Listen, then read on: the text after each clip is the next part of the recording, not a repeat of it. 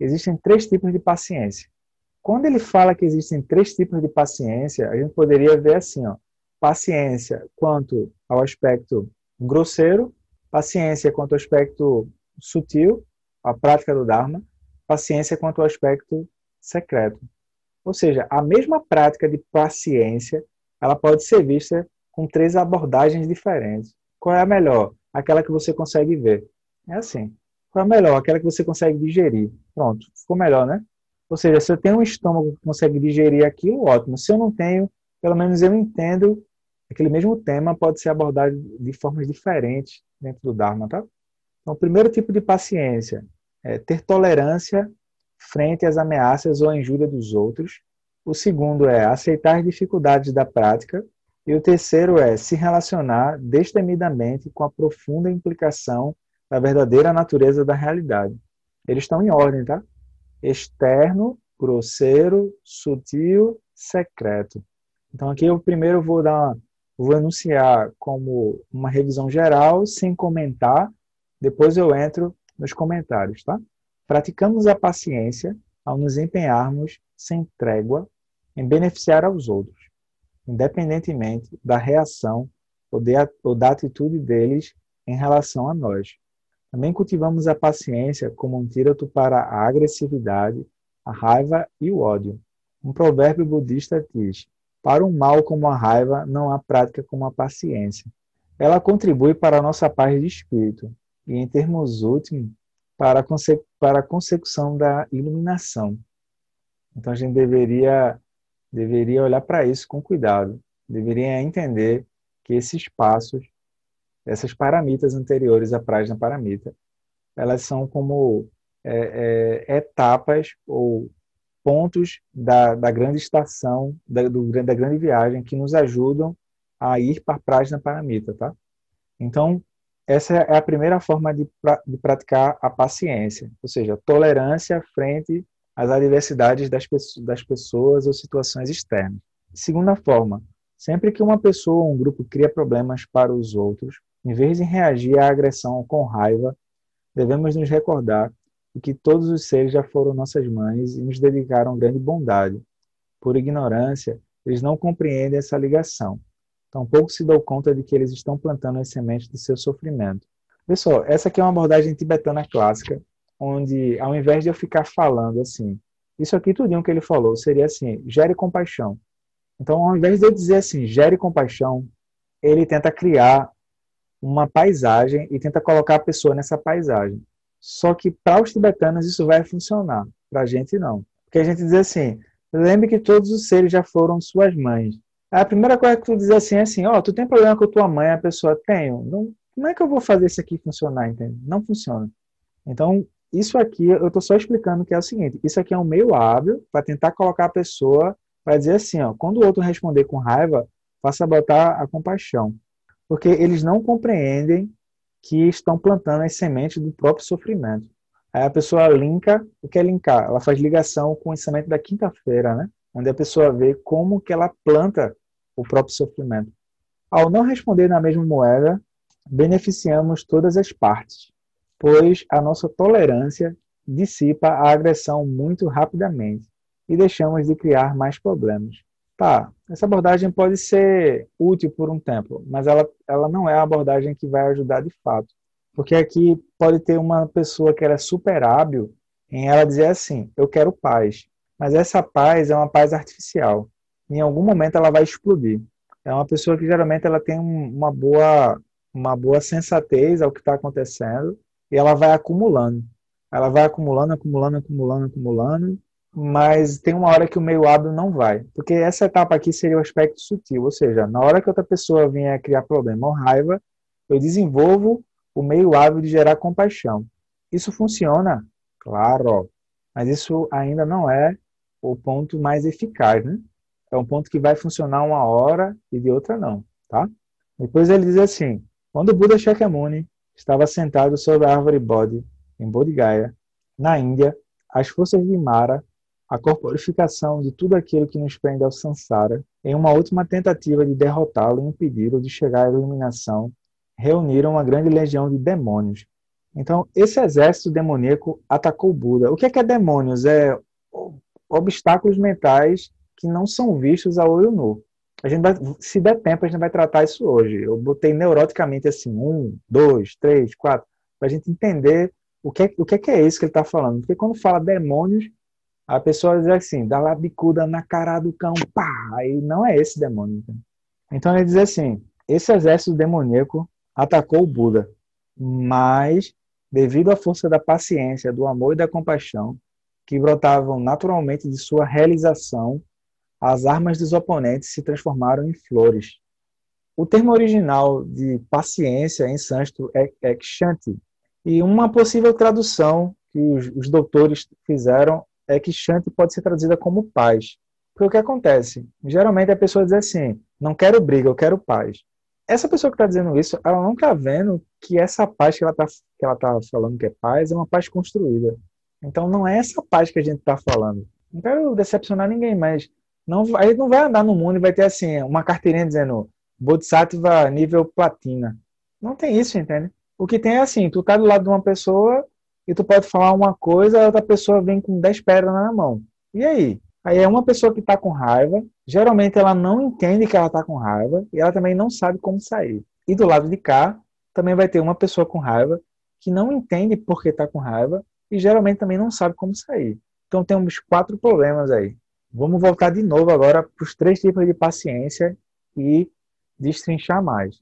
Então a gente poderia dizer paciência grosseira, sutil, secreta. Ótimo. Também poderia destrinchar isso numa linguagem que seja mais fácil para a gente. Né? Então vamos lá. Primeira forma de paciência. Paciência para ter tolerância quando somos injustamente maltratados ou mal interpretados. Não sei se o pessoal que é casado, o pessoal que tem relação com uma outra pessoa íntima, sabe que isso aqui pode acontecer a qualquer momento.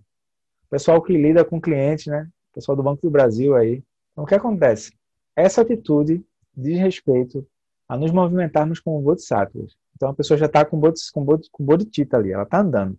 E ela, ela tem um voto né, de tentar trazer benefício aos seres do jeito que ela puder. Mas, eventualmente, para não dizer toda hora, a pessoa pode ser simplesmente atacada do nada, ela pode ser caluniada, ela pode ser chamada para um confronto e ser derrotada, ou ela pode ser simplesmente agredida sem motivo aparente. Considere a agressão como alguma das dez ações não virtuosas. Tá? Então, quando você se perceber perturbado, então vamos supor que apareceu raiva. Então, tente olhar para a mesma situação, mas ao invés de dar seguimento à raiva, faça brotar compaixão e amor. Então, isso aqui estaria na categoria de meios hábeis, que é quando surge uma coisa, eu faço surgir outra para tentar neutralizar aquilo. Então, a Tisha, que foi um grande mestre budista, ele diz assim: não fique com raiva daqueles que o prejudicaram. Bom, falar é fácil, né? Na hora H, se surgir a raiva, quando é que você vai cultivar a paciência? Ou seja, o, cara, tá, o que ele está tentando dizer é o seguinte: se você não tem algo para lhe tirar da sua zona de conforto, como é que você vai treinar a paciência? Entende? Depois ele diz assim: aí tem um texto que é The Brightly Shining Sun. Não tem ele em português. Esse texto é um manual de prática que Patro Rinpoche fez para a pessoa poder internalizar o caminho do Bodhisattva do Shantideva. Enfim, ele é um manual de prática. Então, ele começa a listar. Ele diz assim: existem várias situações que exigem a nossa paciência. Então, ele cita quatro.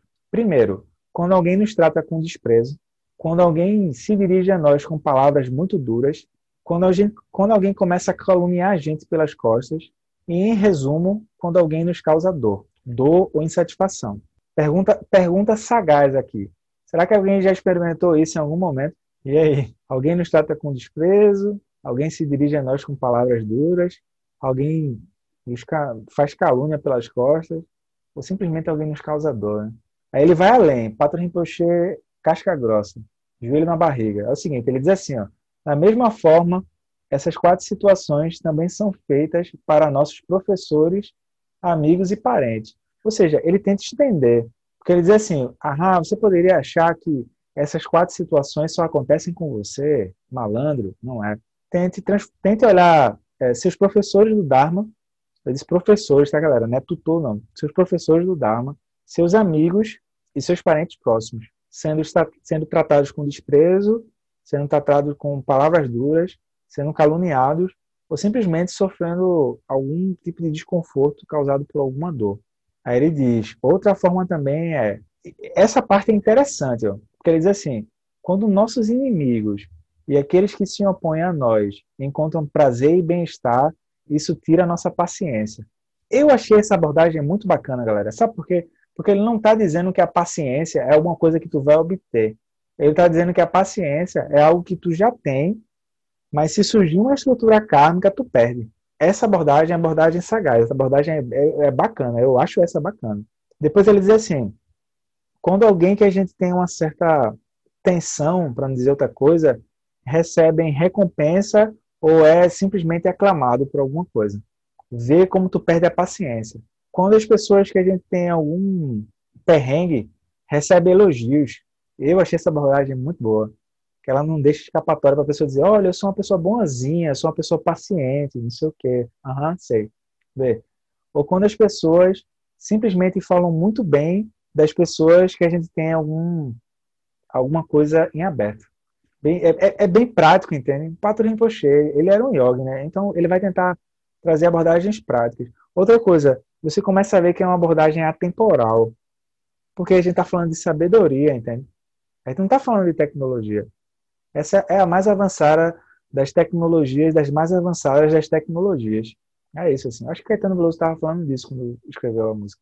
Se ao invés de a gente gerar raiva ou rancor, a gente responde com paciência, a gente vai acumular mérito, ou seja, não entra no jogo, né? e a gente para de jogar aditivo de confusão. Se a gente olhar com cuidado, a gente não sabe mais por que é que está brigando. Simplesmente só, só segue a, aquele impulso, né? de maneira, maneira caótica. Então, se formos arrastados pelo karma, quando a gente se sentir criticado, ou a gente se sentir é, desprezado, ou a gente se sentir que foi caluniado, etc., a gente vai começar a tomar essa situação justamente como um avanço na nossa prática. Porque a gente vai começar a suspeitar que isso está apontando uma dimensão kármica que a gente não estava conseguindo ver de modo pacífico. Essa é a abordagem que a gente pode tomar como prática, no dia a dia. Então, é, é, é, é isso é a prática, a prática no cotidiano. Isso é o que eu tenho para oferecer para praticar o Dharma e é como eu vou começar. É isso. Aí a pessoa refaz o voto e segue. Aí a pessoa poderia dizer, Beto, eu achei bacana isso, mas tu falou aí em tomar justamente essa situação de desconforto como prática do Dharma. Cadê a parte da prática do Dharma? Ah, rapaz, olha lá. Item 2. A paciência para suportar as dificuldades pela prática do Dharma. Isso diz respeito a conciliar o Dharma com a vida mundana. Ou seja, praticar com determinação, aceitando voluntariamente, coloquei em aspas assim, voluntariamente, o que surgir como exercício de paciência, ao invés de, por exemplo, tentar simplesmente o tempo todo buscar conforto no reino dos deuses, ou um bem-estar apenas para si mesmo. A gente não tem o hábito de fazer isso. Quando eu falo a gente, estou generalizando, tá? Não, não, não dá tempo de eu, saber, de eu conversar um a um aqui. Eu estou generalizando. Mas é assim, a gente não tem um hábito de dizer assim, não, eu vou pegar essas dificuldades e eu vou tomar isso como protetor do Dharma. Então, se eu cair, eu uso o chão para me levantar. Não é assim, eu caí, eu estou assim, não, tem algum céu em algum lugar que vai, não. Eu vou pegar aquilo para poder levantar. Daí o que acontece? Eu vou utilizar o que eu estou vendo na meditação sentada e integrar isso a quando eu andar, eu vou exercer as paramitas do jeito que eu puder exercer. Porque não dá tempo, né? A pessoa está vindo, aí não dá tempo de eu parar e dizer, não, um momento, eu vou olhar aqui e forma vazio. Não dá tempo de fazer isso. Tu simplesmente é demandado para agir nas situações. Tiago do Rinpoche, ele gostava de dizer assim, que as dificuldades, elas são protetoras do Dharma. Porque é isso, galera, não é, não é que a pessoa, ela, ela é do mal, não. É que tem coisa que não dá para tu ver de maneira clara, entende? Aí tu vai ver aquilo de uma maneira mais irada. A irada é que assim, aquilo dói um pouco. Eu estou sendo um pouco sendo gentil, né? Aquilo dói um pouco. Então a gente vai, vai poder lembrar disso como uma paciência para a gente lembrar da motivação correta. Nessa paciência que significa paciência para suportar as dificuldades, integração, né? Do caminho do Dharma com a vida mudana, eu trouxe um, uma, um pouco de injeção de, de ânimo pra gente. E eu me incluo nisso, tá? Que é assim, Jetsuma Tenzin Palmo, ela diz assim, a gente não acredita no nosso potencial de mudança, nossa capacidade de, de se desenvolver a partir do Dharma. E assim a gente se corrói sem parar, porque a gente não confia na natureza essencial do Buda. A gente se subestima, entende? A gente se subestima. Porque não somos como gostaríamos de ser. E aí essa autoimagem a gente esquece do que é. Então o que acontece? Começa a ter uma discrepância entre aquilo que a pessoa está aspirando e aquilo que ela realmente é. E aí ela começa a se irritar profundamente e ela começa a se afastar do Dharma. Ou seja, dentro dessa abordagem seria a abordagem que a pessoa tá, tá num caminho mesmo, ela tá, ela tá num caminho de treinamento. Só que é como se ela tivesse uma visão muito depreciativa dela mesma. E aí ela começa a achar que o caminho não é para ela, essas coisas assim que a gente já, já comentou. E aí a gente vai precisar ter paciência. Paciência porque a gente não tem a perfeição. Se a gente tivesse, a gente já estava iluminado. Depois a gente tem o seguinte, ó, paciência para encarar a verdade profunda a partir do Dharma.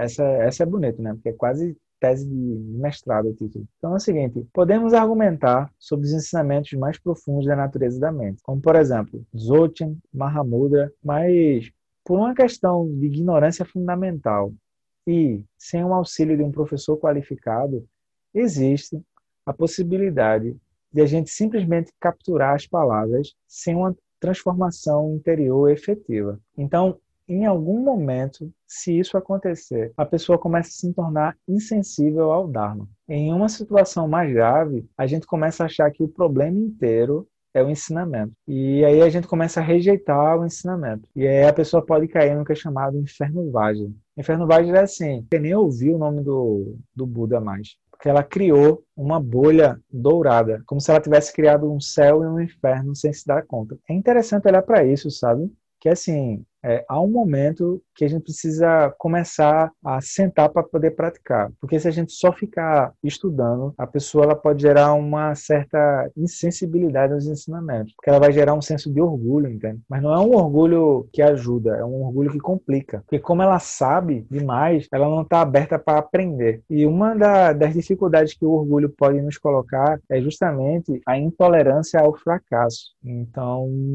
e, e isso é uma coisa a ser observada. Daí ele diz assim, que em uma abordagem mais profunda, a gente precisa olhar para um tipo de. para nossa agressão com mais cautela. Da mesma maneira que o Buda histórico, que é o Buda Shakyamuni, fez. Ou seja, no final, no final, no final, a paciência é um convite para a gente crescer a partir das dificuldades. E isso não é papo de coach. Isso é simplesmente que existem obstáculos que tu não consegue ver no dia a dia. Mas quando tu senta para praticar, eles eclodem. Por que, que tu não consegue ver no dia a dia? Porque tu tá se movendo de uma bolha para outra, né? Então tu tá resolvendo uma coisa aqui, aparece outra, resolve aqui, aparece outra. Aí tu não consegue parar para olhar para o obstáculo, ver o obstáculo olho a olho, face to face. Não consegue. Então ele diz assim: quando a gente senta para praticar, a gente encontra quatro maras. A pessoa, porra, um mara já é bronca. Quatro. Essa abordagem dos quatro maras, eu fiquei com isso na minha cabeça e eu achei que em algum momento eu ia abordar isso. E eu achei importante abordar isso justamente na paramenta da paciência. Porque a paramenta da paciência, se a gente olhar ela com cuidado, ela vai nos ajudar a gente se aceitar quando o karma vier e o karma se interpor nas nossas ações. Então, essa abordagem dos quatro maras, eu vi ela Pema Chodron, no livro quando tudo se desfaz, no capítulo sobre não agressão, não agressão. Então, quais são os quatro maras? Deva Putra Mara, que significa buscar a felicidade a partir de esperança e medo. Aí, esse significado fui eu que coloquei, tá? Não, não tem isso, não. Mas é como se fosse assim, tu diz, Deva Putra Mara, a pessoa, ah, tá, massa. Tu diz assim, Deva Putra Mara significa buscar a felicidade a partir de esperança medo. A pessoa, hum. Mara, que é a sensação de, de, se sentir perdido, sem chão ou sem eixo. Três, Mara, que é o medo das emoções. E quatro, Mara, que significa medo do morrer. Então, uma possível tradução para Mara significa personificação das forças antagônicas à iluminação. Menino, tem nem escolaridade para. Ou seja, significam obstáculos sutis, invisíveis a olho nu e apenas visíveis ao olho do Dharma. Deu para sacar? Esses maras, tu não consegue falar deles sem ter o Dharma junto. Quem consegue. Por, quê? Por que, que a gente fala disso? Porque quem, quem conseguiu ver esses maras foram justamente o Buda. Né? Ele atinge a iluminação porque ele ultrapassa esses maras. Seguindo o escrito, ele diz assim: Na noite em que o Buda atingiu a iluminação, ele se sentou sobre uma árvore. Enquanto ele estava lá, sentado, praticando, ele foi atacado pelas forças de Mara. Aí vê, galera, não é que tem um mar em algum lugar, não, tá? Isso são as obscuridades da mente. Por exemplo, a é, é quarentena agora. É, os primeiros 49 dias da quarentena. E aí, quem foi que não surtou? Levanta a mão aí, quem não surtou. Todo mundo surtou, entende? É tipo isso. Ou seja, aquilo tá ali, mas a pessoa não sabe dizer o que é. Então isso é um mara, isso é um obstáculo. Isso é um, um obstáculo à iluminação. No budismo, mara são como se fosse é, tudo aquilo que nos distrai do caminho, nos sabota do caminho. Mara provoca os impulsos que nos levam a esquecer o que é importante. Ou seja, substituir a, a, forma, a forma de ver as coisas a partir de uma forma mais iluminada. Ou seja, a gente joga a luz ali, né? Então, a história continua. E aí o Maharaja atacou espadas e flechas no Buda histórico. Mas aí é dito que as espadas e as flechas se transformaram em flores. Galera, não teve Maharaj em algum lugar jogando espadas e flores, entende? Não é tipo a batalha do final da, da, da terceira temporada do Game of Thrones, que é o casamento de sangue. Não é isso, entende? É assim, é, internamente o Buda ele estava queimando, ele estava fritando. E isso vai ser simbolizado como flechas e espadas. É mais ou menos como Krishna, tá? Do Bhagavad Gita. Aquilo é simbólico. Não, teve isso em algum lugar, não, tá? É mais ou menos como Jesus sendo tentado no deserto. Quando Jesus atinge a iluminação, ele nunca mais fala do demônio. Ele só fala.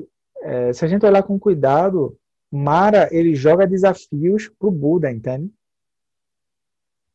E essas espadas em flechas, elas começam a se transformar. Ou seja, elas se transformam em flores. Como é que tu pega uma coisa que é espada e flecha e transforma aquilo em flor? Esse é o ponto, entende? Ou seja, a gente não está querendo dizer que a vida é um mar de rosas. Não é isso. Não é isso. Que para onde tu for, tu vai tomar chocolate amargo. Também não é isso. Mas é assim, que essas, esses obstáculos, essas lombadas no caminho, elas vão trazer vida ao caminho. E assim, é melhor do que evitar isso, é olhar para isso. Os quatro maras, tá? Primeiro, Devaputra Mara. Eu coloquei aqui entre parênteses, buscar a felicidade a partir de esperança e medo.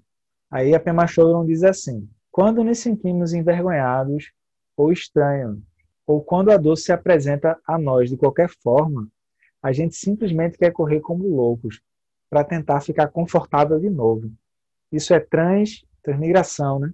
Então, Deva Putra Mara, a gente tá vendo maravilha, né, galera? Ou seja, olha que bacana vem um outro mestre, uma outra forma de ensinar, e a gente está vendo isso, né? Eu acho isso joinha. Então, nosso hábito, ainda como seres humanos, é tentar buscar o prazer ou evitar a dor. Então, assim, é, a gente não está saindo no final de semana para ir para um bar, beber e comer churrasco. A gente não está indo buscar álcool. A gente não está indo fazer sexo. A gente não está indo no shopping Rio Mar.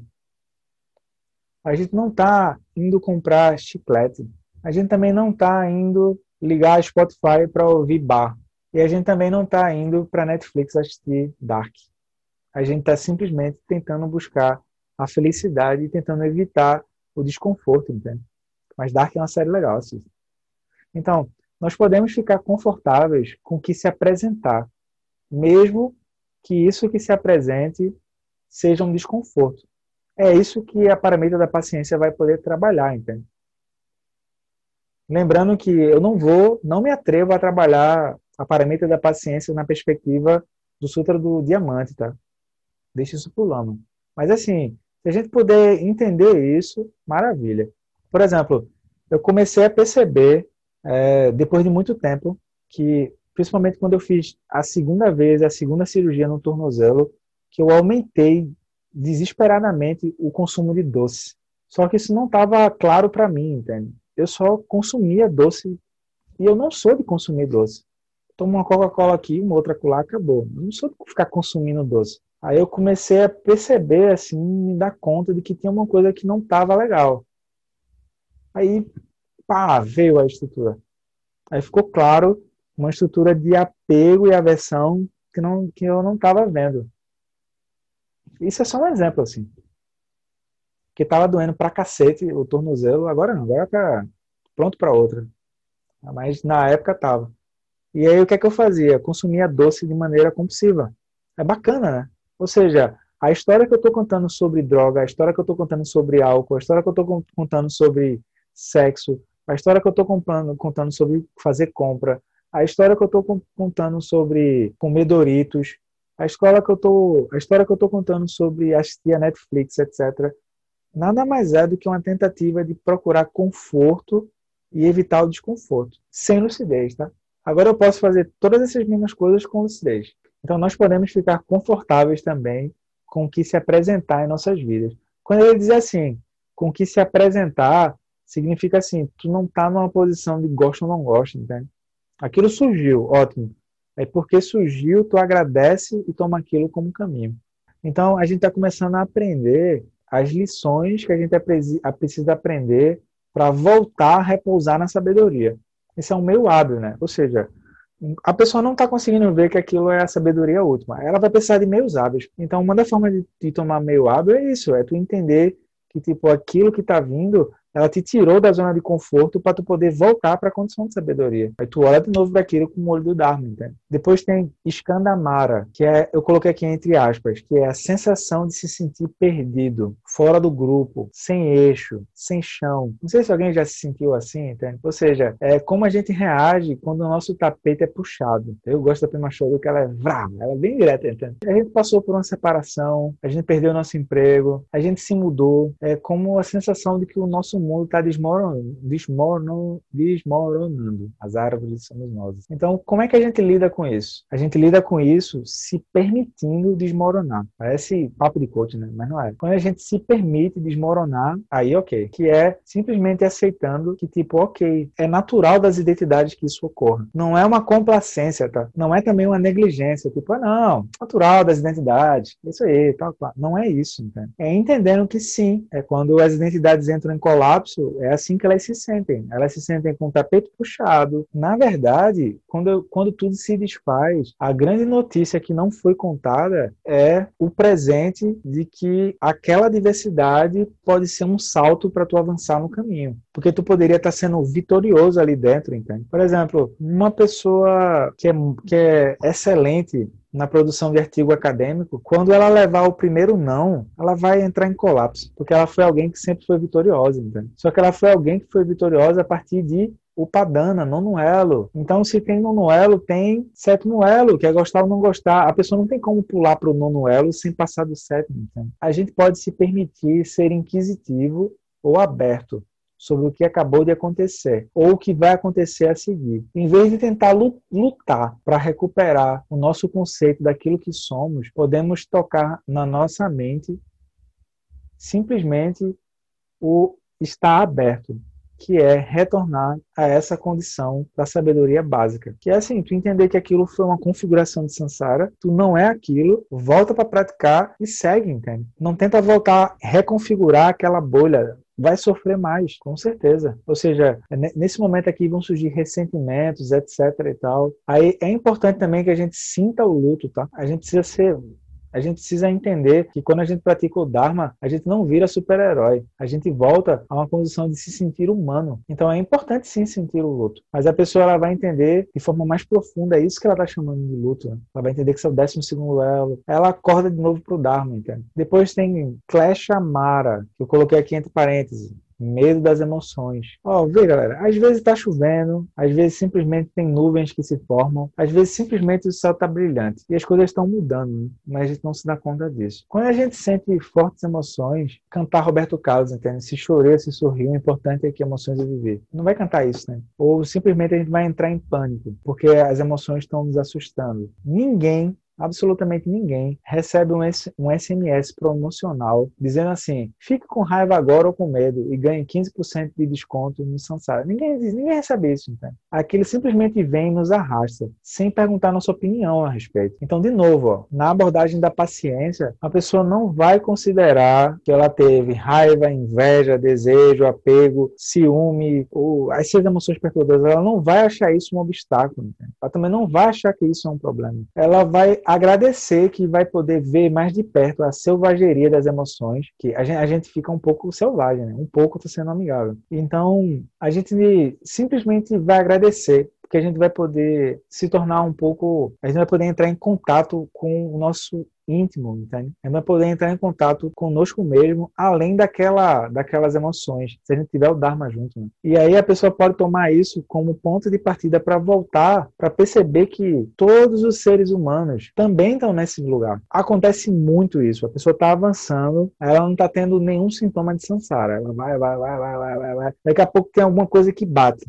Quando essa alguma coisa bate, a pessoa tem a sensação de que ela se tornou é, o maior fracasso do, do, o maior o praticante loser. Ela se torna um praticante loser. Aí quando ela se torna um praticante loser isso é maravilhoso. Porque em primeiro lugar ela vai se dar conta de que isso é uma bolha. E em segundo lugar ela vai ter que voltar para um ensinamento e ela vai precisar avançar. Ela vai precisar voltar para o ensinamento de novo e ver mas o que é que eu não estava vendo? Isso significa é, o método pelo atropelamento pelo samsara. Bonito, né? A pessoa se perdeu da visão correta e ela embolhou. Entende que, tipo assim, aquela não era de fato a melhor, a melhor aparência que ela poderia ter, porque é uma aparência de samsara, e ela volta a se reconectar e ver por igual. Ela sai da bolha, né? Quando a gente está na bolha, nossos pés não tocam o chão. Quando a gente sai da bolha, nossos pés tocam o chão. Quando a gente está com os pés no chão, a gente lembra, primeira nova verdade, segunda nova verdade, o Dharma né, presente. Por último, dos quatro Maras tem Yama Mara. Não é para amar Mara não, viu galera? Yama,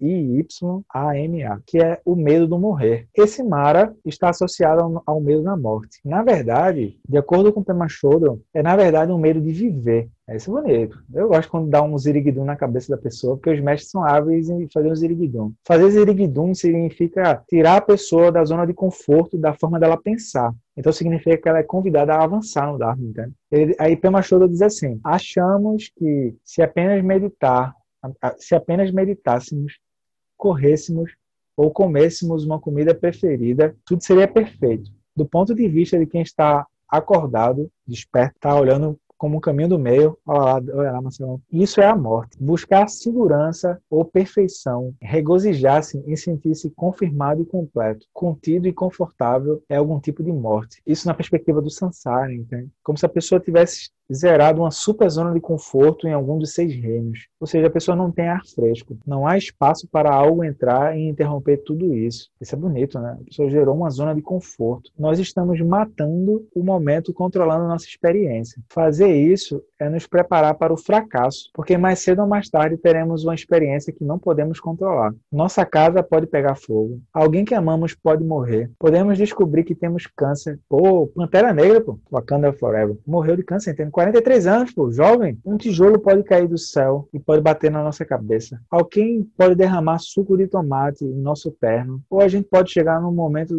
ou a gente pode chegar num restaurante e descobrir que ninguém pediu o que a gente havia pedido para o restaurante e simplesmente 700 pessoas estão vindo para o almoço que a gente está promovendo. Ou seja, ele tá, ela está falando que esse medo aqui é como se fosse um medo vinculado aos três animais. Né? Só que na nossa abordagem, seria o medo vinculado a avidia, moa e tanha. Estreitamento da visão, um conforto ali dentro e um medo de sair desse processo de modo inconsciente. Então aqui eu tentei abordar é, as três paciências como um processo mas de estimular a gente a não a não não baixar o ânimo se a gente estiver tendo dificuldades, tá? As dificuldades são uma boa notícia, é sério. Isso não é papo de coach, galera. É os mestres que estão dizendo. Porque as dificuldades significam que tem alguma alguma coisa ali que tu não está conseguindo ver. Aí tu agradece. Aí ele vai dizer assim: Aí eu preparei isso, aí eu, eu peguei um outro texto agora. Esse texto do Patro Rinpoche, o nome do texto, quem quiser, é The Brightly Shining Sun. E separei ele em tópicos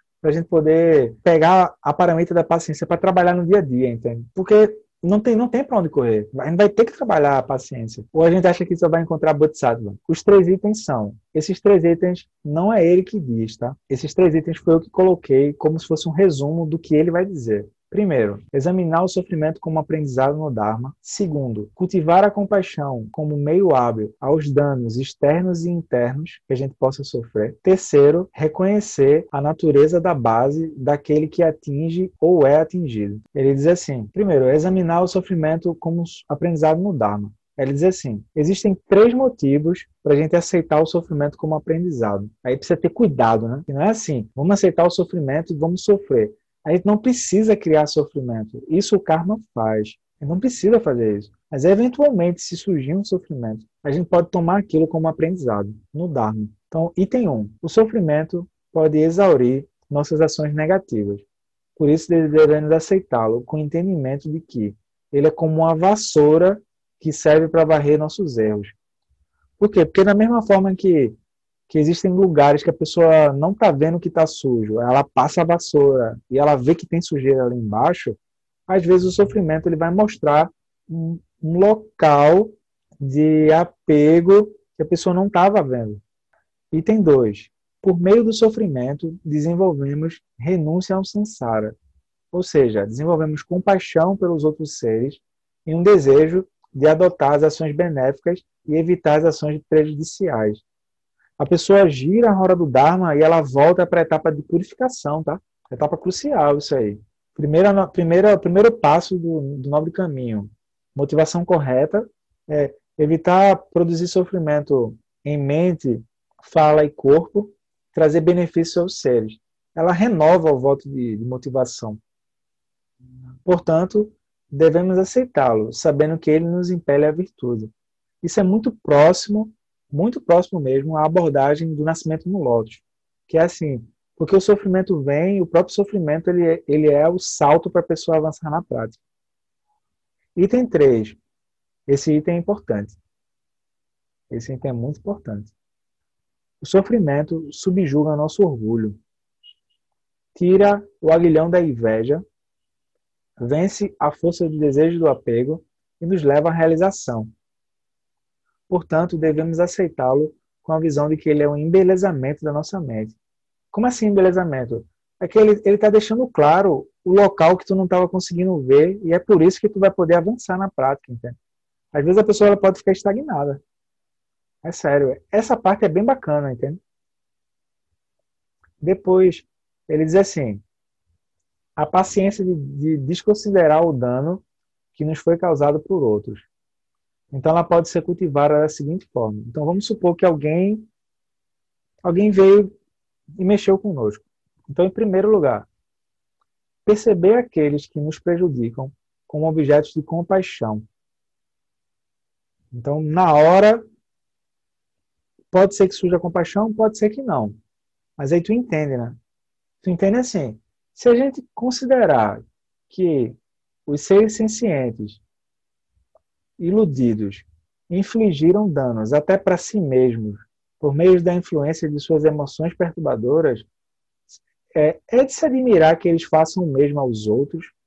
Ou seja, tu precisa voltar e contemplar as causas e condições de sofrimento. Aí tu vai ver assim, que tipo assim, se a pessoa já, se a pessoa está te agredindo, ela já se agrediu. Então o que ele está dizendo é assim, olha, a única forma que tu pode se relacionar é por compaixão que seria a grande compaixão, né? Tu está entendendo como é que a pessoa criou aquilo. Uma outra forma de lidar com isso seria simplesmente chamar a responsabilidade para nós. Ou seja, é, simplesmente considere que você está sofrendo como um efeito de algum karma passado de vidas futuras e que aquilo vai ajudar você a você avançar. Isso é um meio hábil, tá? Eu não gosto muito desse meio hábil, porque a pessoa pode ficar um pouco neurótica, tipo, ah, na minha vida passada. Meu amigo, na sua vida passada, você só teve confusão. Porque se isso tivesse ajudado de alguma coisa, você, taria, você teria sido você já teria se iluminado. Vamos simplificar. Mas esse é um meio hábil que ele traz, tá? Ele considera o seguinte: ao invés de tu ficar culpando a outra pessoa, tu considera que isso foi um karma passado teu. Então tu está sendo agredido para quitar a dívida kármica. Eu não acho essa abordagem legal, mas ele está dizendo eu vou seguir, tá? Agora, essa, essa terceira abordagem eu acho legal, que ele diz assim, pense que é o seguinte, quando você é agredido ou quando você recebe uma ação que aquilo mexeu com você, você pode gerar méritos e é a partir dessa ação que você vai gerar paciência. Por sua vez, é, veja as dificuldades como suporte para a atividade de Bodhisattva. Eu acho essa abordagem melhor porque ela vai despessoalizar, né? A abordagem de dizer assim, olha, isso é alguma coisa que aconteceu na vida passada, tá, não sei o quê. Eu fico olhando para isso, eu não conecto. Se alguém conectar do grupo, eu respeito, mas eu não conecto. Fica é, também pode tirar uma coisa assim de, de, negligenciar a responsabilidade diante das ações, né? Ah, não, isso foi uma coisa que veio aí da minha vida passada e hum, não conecto. Agora sim, ó, tu pega e, e, em primeiro lugar, a abordagem do meio hábil da compaixão. Em segundo lugar, assim, se eu não tiver com que praticar a bodhicitta, não vai fazer sentido ter bodhicitta. Então, um dos suportes para a prática da bodhicitta é justamente as 10 ações não virtuosas. Né? Então, dessa forma, considere os inimigos ou os demônios como presentes para trazer benefícios à sua prática. Porque significa assim, você não vai ficar amortecido. Não tem como amortecer. Aí depois ele segue. Última forma de contemplar a, a paciência, tá? É assim, a paciência pode ser cultivada ou contemplando a certeza dos ensinamentos mais profundos, tá? Considere a verdade da vacuidade. Além de qualquer elaboração conceitual, nós podemos cultivar a paciência refletindo sobre como o dano que nos é feito e aquele que está causando o dano carecem de qualquer realidade verdadeira. Entender a originação dependente, né? Entender que não tem alguém ali de fato fazendo alguma coisa. O que tem é um movimento da mente, ela se faz dentro de um jogo e vai. Item 2. Considere a verdade relativa da magia da originação dependente e considere que podemos cultivar a paciência percebendo como que nem o causador do mal, nem aquele que recebe o sofrimento, eles são separados. Com a emergência, né? Por fim, considere a unidade inseparável da natureza da mente. Então podemos cultivar a paciência reconhecendo que nossa raiva ela é pura, ela não tem base ou sequer origem. Ela é a própria expressão da sabedoria. Galera, eu acho que foi muita informação, mas assim, o que eu tentei trazer foi uma forma de que a gente possa praticar no dia a dia. Então, o que os mestres estão chamando de paciência é muito mais amplo do que simplesmente dizer, não, eu sou uma pessoa paciente. Oh, é muito mais amplo, entende? Ainda mais, tem certas situações que nem Jó aguentaria. Então, ele está trazendo três formas de a gente poder praticar no dia a dia, que são examinar o sofrimento como aprendizado, cultivar a compaixão como meio de se relacionar com aqueles que estão nos causando danos, e a terceira é reconhecer a natureza da base daquele que nos, daquele que atinge e daquele que é atingido. Ou seja, aspecto externo, aspecto sutil, aspecto secreto.